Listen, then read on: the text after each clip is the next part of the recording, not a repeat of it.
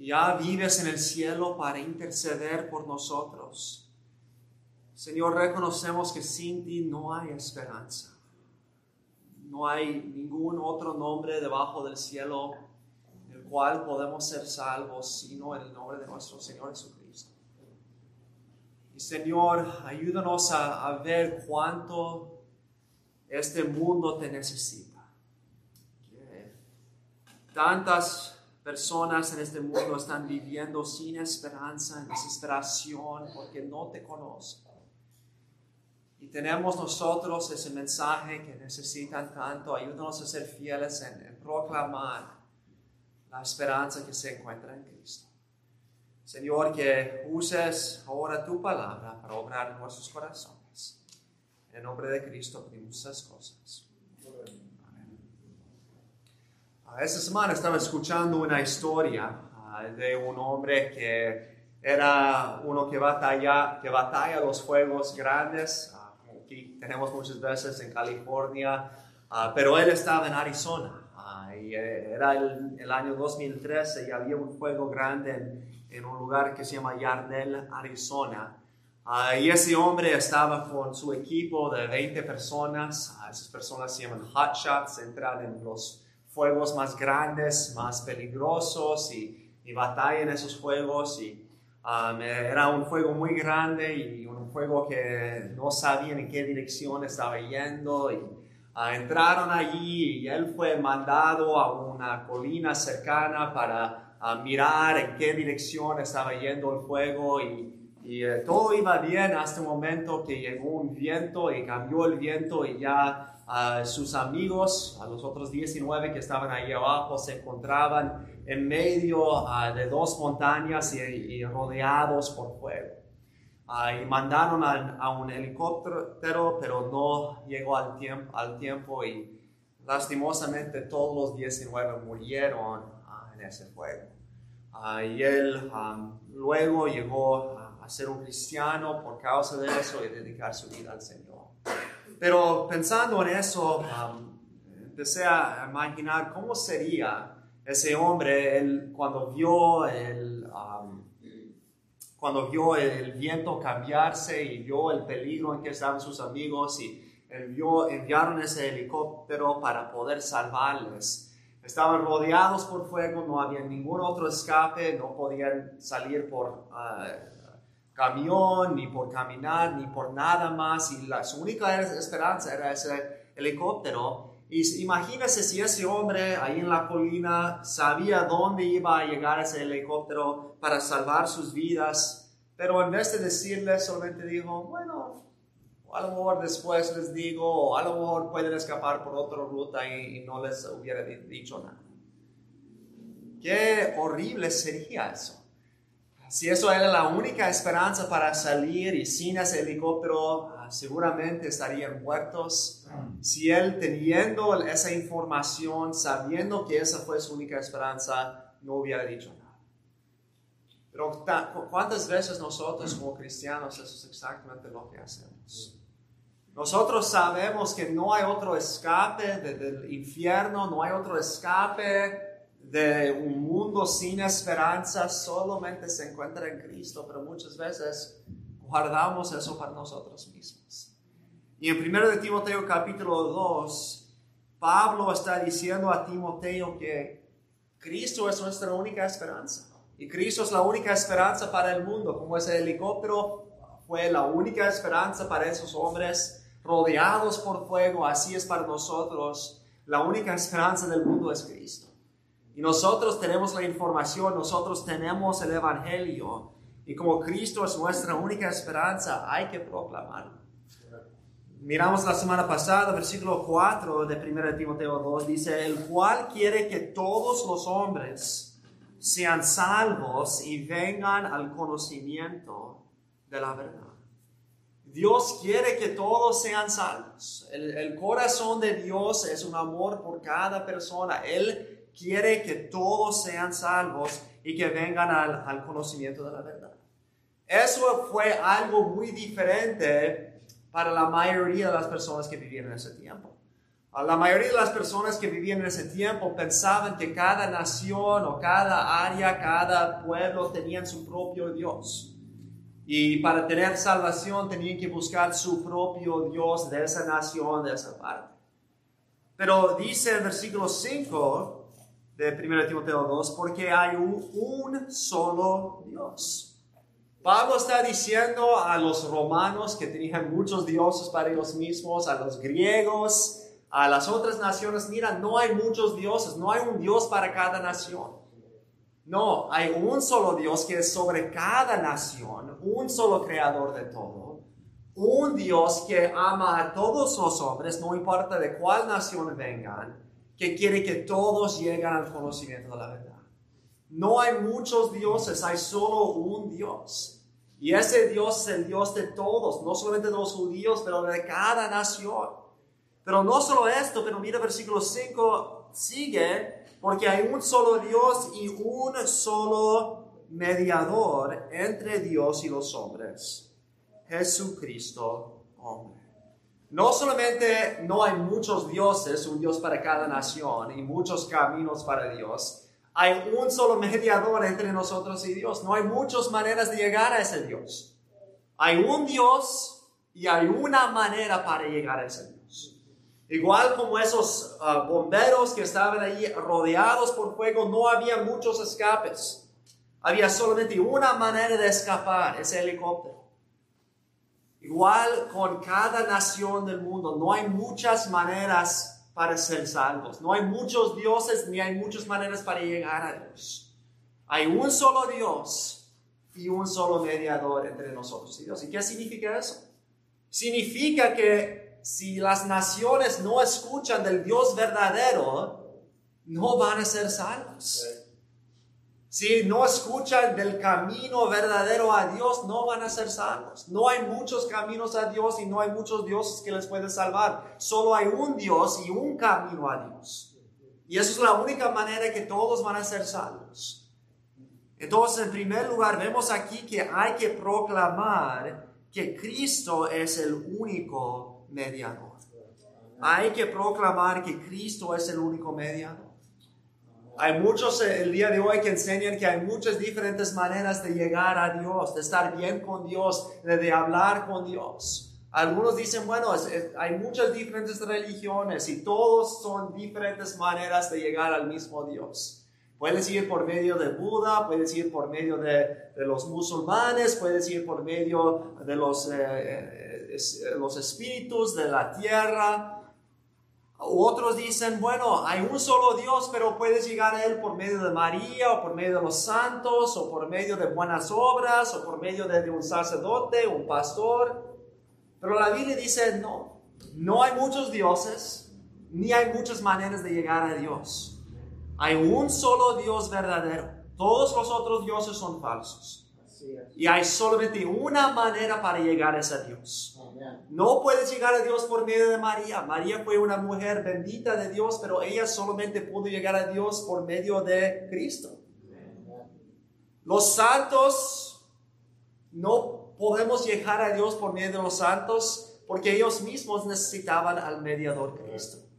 No hay muchos mediadores, hay un solo mediador. Y Él es el único que puede ser el mediador porque Él, es el único quien es 100% Dios y 100% hombre. María no es Dios, los santos no son dioses, los ángeles no son dioses. La única manera de llegar a Dios es, es Dios mismo bajando, haciéndose hombre, quien es Cristo. Él es la única manera que podemos llegar a Dios. Mira conmigo a Juan capítulo 10. Juan capítulo 10. En Juan capítulo 10, Cristo mismo aquí está hablando y dice en versículo 7, Evangelio según San Juan 10, 7, volvió pues Jesús a decirles, de cierto, de cierto os digo, yo soy la puerta de las ovejas. Todos los que antes de mí vinieron, ladrones son y salteadores, pero no los oyeron las ovejas. Yo soy la puerta. El que por mí entrare será salvo y entrará y saldrá y hallará pastos. El ladrón no viene sino para hurtar y matar y destruir. Yo he venido para que tengan vida y para que la, y para que la tengan en abundancia. Yo soy el buen pastor. El buen pastor su vida da por las ovejas. ¿Qué significa eso para nosotros? Bueno, en primer lugar, significa si usted está tratando de llegar a Dios por cualquier otro camino, por cualquier otra puerta que no sea Cristo, está siguiendo a un ladrón, un mentiroso. No hay ninguna otra manera de llegar a Dios. No puedes llegar a Dios por medio de un pastor, un sacerdote o ningún otro ser humano. No puedes llegar a Dios por medio de hacer buenas obras, por seguir los sacramentos. No puedes llegar a Dios por medio de María. Ella no es nuestra intercesora. La única manera que podemos llegar a Dios es por medio de lo que Cristo hizo y por el, el hombre Dios Cristo. Y si tratas de llegar a Dios de cualquier otra manera, no llegarás a Dios. La segunda cosa que vemos es si somos cristianos, las, nosotros tenemos la única llave al cielo. Y si el resto del mundo no escucha de Cristo, no van a llegar a Dios. No hay otras maneras que pueden encontrar. Si no escuchan de Cristo, no van a llegar a Dios. Y es nuestra responsabilidad compartir con ellos a Cristo. Mostrarles el único camino, la única puerta a Dios. Porque si no escuchan de Cristo, no llegarán a Dios. No hay otro camino que pueden encontrar. Él es la única manera de llegar a Dios. Como Cristo es nuestra única esperanza, hay que proclamarlo. Hay que proclamar en primer lugar que Cristo es el único mediador, pero siguiendo, regresando a 1 Timoteo, capítulo 2, no solamente es Cristo el único mediador entre nosotros y Dios, la única manera que podemos llegar a Dios, que podemos estar bien con Dios, pero dice, sigue en versículo 6, hablando otra vez de Jesucristo hombre, versículo 6 de 1 Timoteo 2, el cual se dio a sí mismo en rescate por todos de lo cual se dio testimonio a su debido tiempo. No solamente hay que proclamar a Cristo porque Él es la única manera que podemos llegar a Cristo, es el único mediador, pero en segundo lugar hay que proclamar a Cristo porque Él es el único Salvador. Él es el único Salvador. Dice aquí que Él se dio a su vida el rescate por todos. Él se dio a su vida a sí mismo en rescate por todos. Esa palabra rescate tiene la idea de tomar el lugar de otro, de dar, de recibir lo que otro merece. A mi padre esta mañana estaba hablando de una novela que se llama The Christmas Carol. Ah, fue escrito por un hombre llamado Carlos Dickens. Ah, tristemente no parece que él fue cristiano. Ah, pero él sí parece que fue influenciado grandemente por el Evangelio y la cristiandad que estaba alrededor de él. Entonces, muchos de sus libros, aunque él no fue cristiano, tienen muchos elementos ah, que vienen de su conocimiento de la Biblia y vienen de, de ah, cómo él escuchó el Evangelio.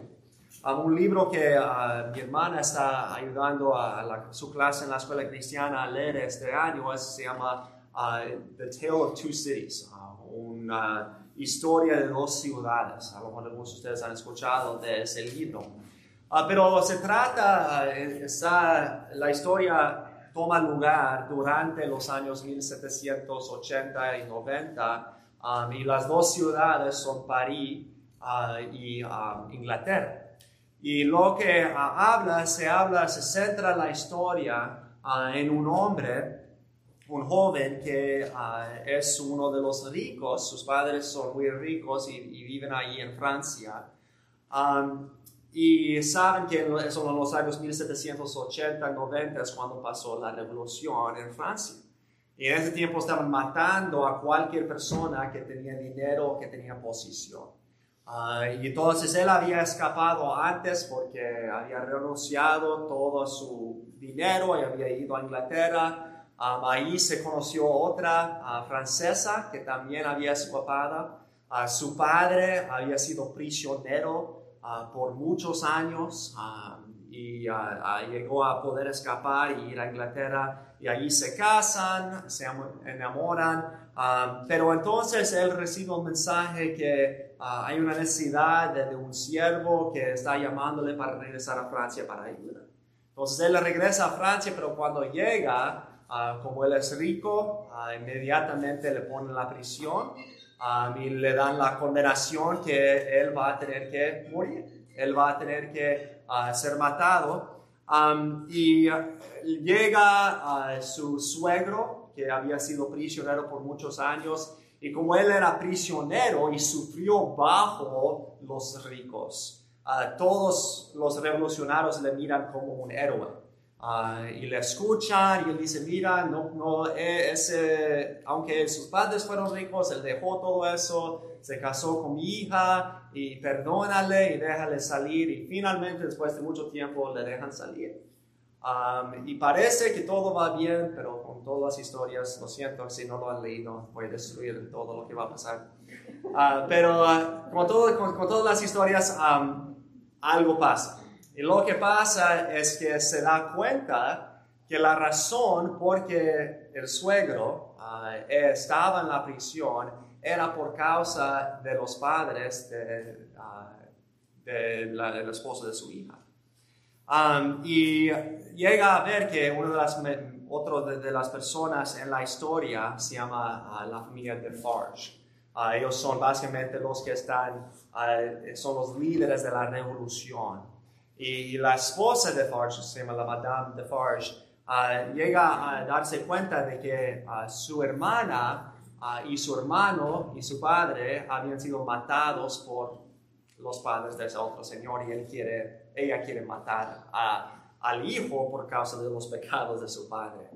Um, entonces ya le ponen la prisión otra vez y ya viene el doctor, el, el prisionero, y trata de librarles y ruega, por favor, escúchame, pero ya ni quieren escucharle a él, uh, ofrecen dinero, no quieren dinero, quieren sangre, quieren matar al hijo por todas las injusticias que sus padres habían hecho. Y llega al final de la historia y había otro señor que es un borracho, uh, pero él se enamoró de um, la esposa, sé que hay muchas personas se sientan, Ah, pero de, la esposa, antes de casarse, se, se enamoró de, esa esposa y um, del Señor que iba a morir. Y como amó tanto la esposa, quería salvar a su esposo.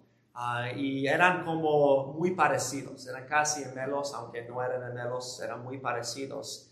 Entonces él toma la decisión en amor por la mujer a ir a la prisión y, cambiar lugares ah, con eh, el Señor que iba a morir. Ah, y termina la historia él yendo a morir en el lugar del otro. Pero la razón por qué hizo eso es porque no había otra manera de salvar. El doctor, aunque era un héroe, no querían escucharle. Muchos trataron de librarle, era imposible. La única manera de salvarle es si alguien iba a morir. Y ese Señor tomó el lugar del otro. Y eso es exactamente lo que Cristo hizo él decidió tomar nuestro lugar en la cruz y eso es lo que significa esa palabra rescate. Nosotros merecíamos morir en, la, en esa cruz, como mi padre mencionó. Pero Cristo nos amó tanto que vino al mundo para salvar a nosotros, a los pecadores. Y Él es la única manera que podemos ser salvos. Igual como ese prisionero, Él no pudo hacer nada para librarse. No había ningún otro camino para librarse. Hoy en este mundo, la mayoría de la gente alrededor de ustedes son prisioneros. A su pecado, a sus vicios y, muchos ya quieren ser libres, quieren dejar de pecar, reconocen que sus vidas están llenos de problemas y de dificultades han sufrido las consecuencias de su pecado, ah, tienen toda esa culpabilidad y, esa pena por su pecado y, y reconocen que merecen la muerte, merecen la separación de Dios, pero no saben qué hacer.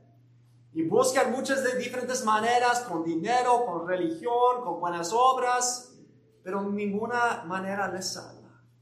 leen muchos libros, buscan psicólogos, pero ninguna de esas cosas les ayuda. ¿Por qué? Porque hay un solo Salvador, un solo rescate que se dio por todos y eso es Cristo. La única esperanza que el mundo tiene para ser libre de su pecado, para librarse de esa prisión, es un hombre que tomó su lugar, Cristo Jesús. Y por eso es tan importante proclamar el nombre del Señor Jesucristo. No tiene que buscar, pero otro pasaje muy conocido, Hechos 4:12, dice, y en ningún otro hay salvación, porque no hay otro nombre bajo el cielo dado a los hombres en que podamos ser salvos. No hay otra manera que van a encontrar paz, no hay otra esperanza, no hay otra manera que pueden librarse. Ninguna religión, ningún sacerdote, ningún pastor, ningún libro de ayuda propia. La única manera que pueden ser salvos y rescatados es por medio del nombre de Cristo, el que dio a sí mismo el rescate por todos. Como Cristo es nuestra única esperanza, hay que proclamarlo, hay que proclamar que Cristo es el único mediador, hay que proclamar que Cristo es el único salvador y finalmente, regresando a 1 Timoteo 2, versículo 7, Pablo dice, para esto yo fui constituido predicador y apóstol. Digo verdad en Cristo, no miento, y maestro de los gentiles en fe y verdad. Pablo dice, por esto yo estoy predicando. Porque yo reconozco que los gentiles, tanto como los judíos, necesitan la salvación. Y yo reconozco que no van a ser salvos, no van a llegar a Dios por ninguna otra manera. La única manera que pueden ser salvos y llegar a Dios es por medio de Cristo. Y si no escuchan de Cristo, no van a ser salvos, van a seguir en su pecado perdidos. Por esto yo fui constituido predicador para compartir la verdad con ellos para que pongan su fe no en cualquier cosa, sino que pongan su fe en la verdad. Yo fui, dice al final del versículo 7, maestro de los gentiles en fe y verdad. Fe no es bastante. Muchos dicen solamente tengan fe. Bueno, fe no es bastante. Si pongas tu fe en la cosa equivocada, no importa fe, cuánta fe tienes, no va a ayudarte. Tienes que poner tu fe en la verdad. Hay muchos en el mundo en el día de hoy que tienen fe, pero tienen fe en, la, una mentira. Y no va a llevarles a ningún lugar sino un infierno. Tienen que conocer lo que es la verdad. Entonces la última cosa que vemos, como Cristo es nuestra única esperanza, hay que proclamarlo, hay que proclamar que Él es el único mediador, el único salvador y finalmente Él es la única verdad. Él es la única verdad. No hay verdad absoluta fuera de Cristo. Como dice Juan 14, 6, yo soy el camino, la verdad y la vida. Nadie viene al Padre sino por mí. A lo mejor algunos de ustedes han escuchado la filosofía que se llama postmodernismo. Ah, postmodernismo se llama así porque viene después del modernismo. ¿Qué es el modernismo? Bueno, básicamente el modernismo podríamos decir que empezó los, las semillas en los años 1700, 1800.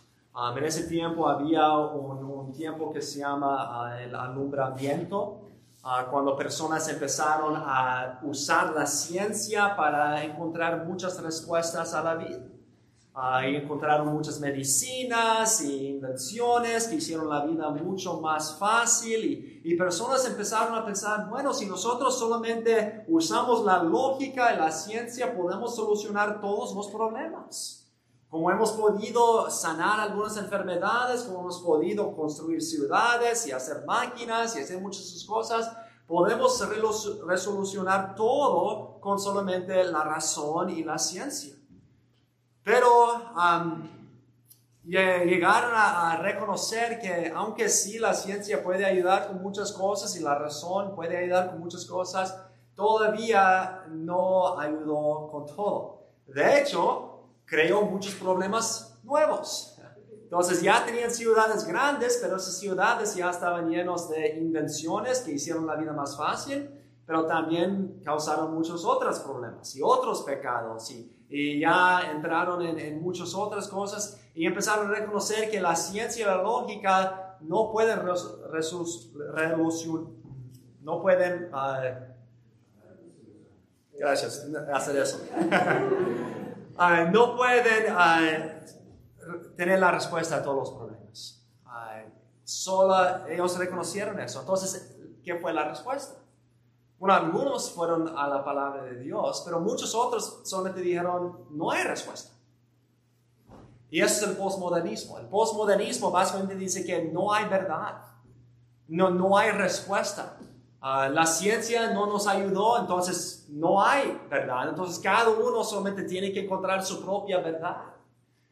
Y aunque ya estamos, algunos dicen que ya estamos en el post-postmodernismo, uh, Todavía hay mucho de ese pensamiento en el día de hoy.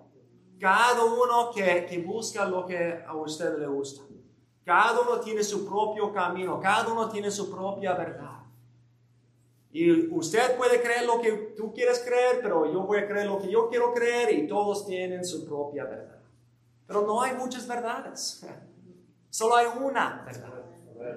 Y cuando tratamos de buscar nuestra propia verdad, reconocemos que nos lleva al mismo lugar que antes, a la desesperación. Y no tenemos ninguna, ancla para nuestras vidas, no tenemos eh, ninguna brújula, ya no sabemos en qué dirección ir, siempre estamos cambiando de dirección. Y eso es el mundo en que encontramos hoy. ¿Qué es lo correcto? ¿Qué es lo incorrecto? Siempre está cambiando. Muchos de los políticos hace 10 años dijeron, no, no, no debemos tener la homosexualidad, no tenemos tener el transgénero. Ya esos mismos políticos están cambiando de opinión. En otros 10 años van a cambiar de opinión otra vez. ¿Por qué? Porque no tienen ah, ninguna cosa para dirigirles, no tienen ninguna verdad absoluta. Pero nosotros tenemos la verdad. La gente que está allá afuera están buscando una ancla para sus vidas. Están buscando dirección, están buscando verdad absoluta, no solamente las opiniones de políticos o de filósofos, están buscando qué es la verdad. Y nosotros tenemos la verdad, pero lo guardamos para nosotros mismos.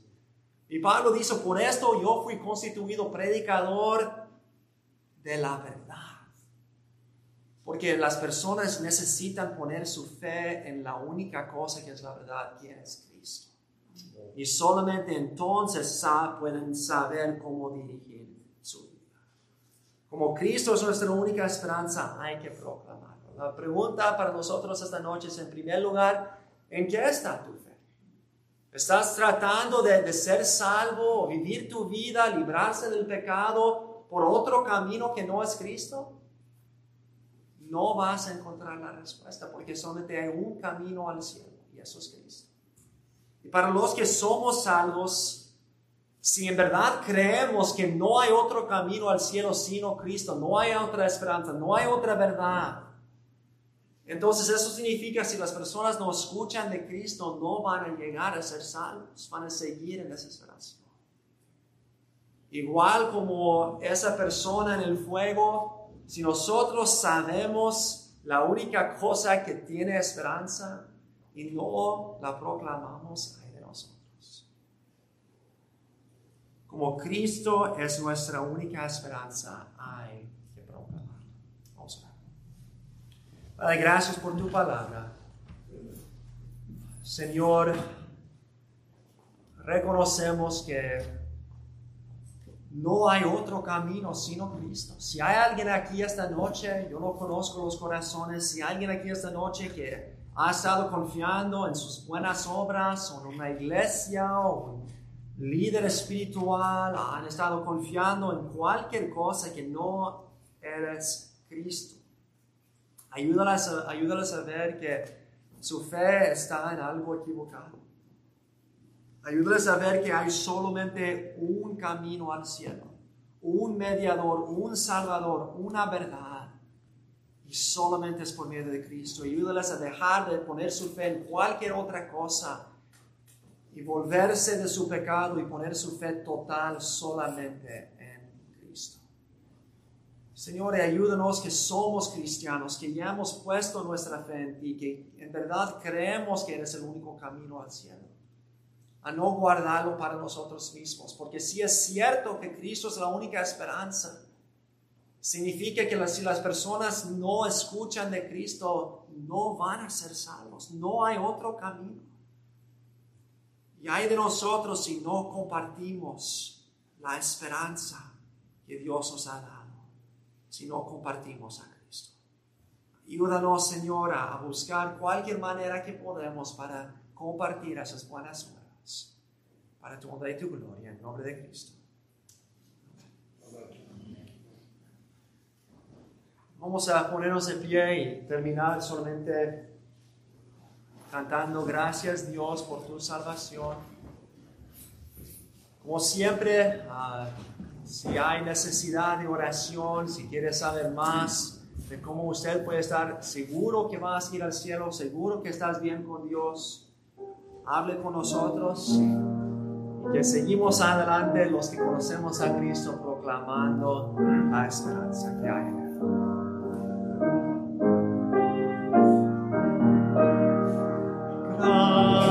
gracias Dios por tu salvación.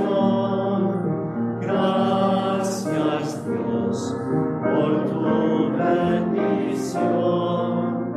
Gracias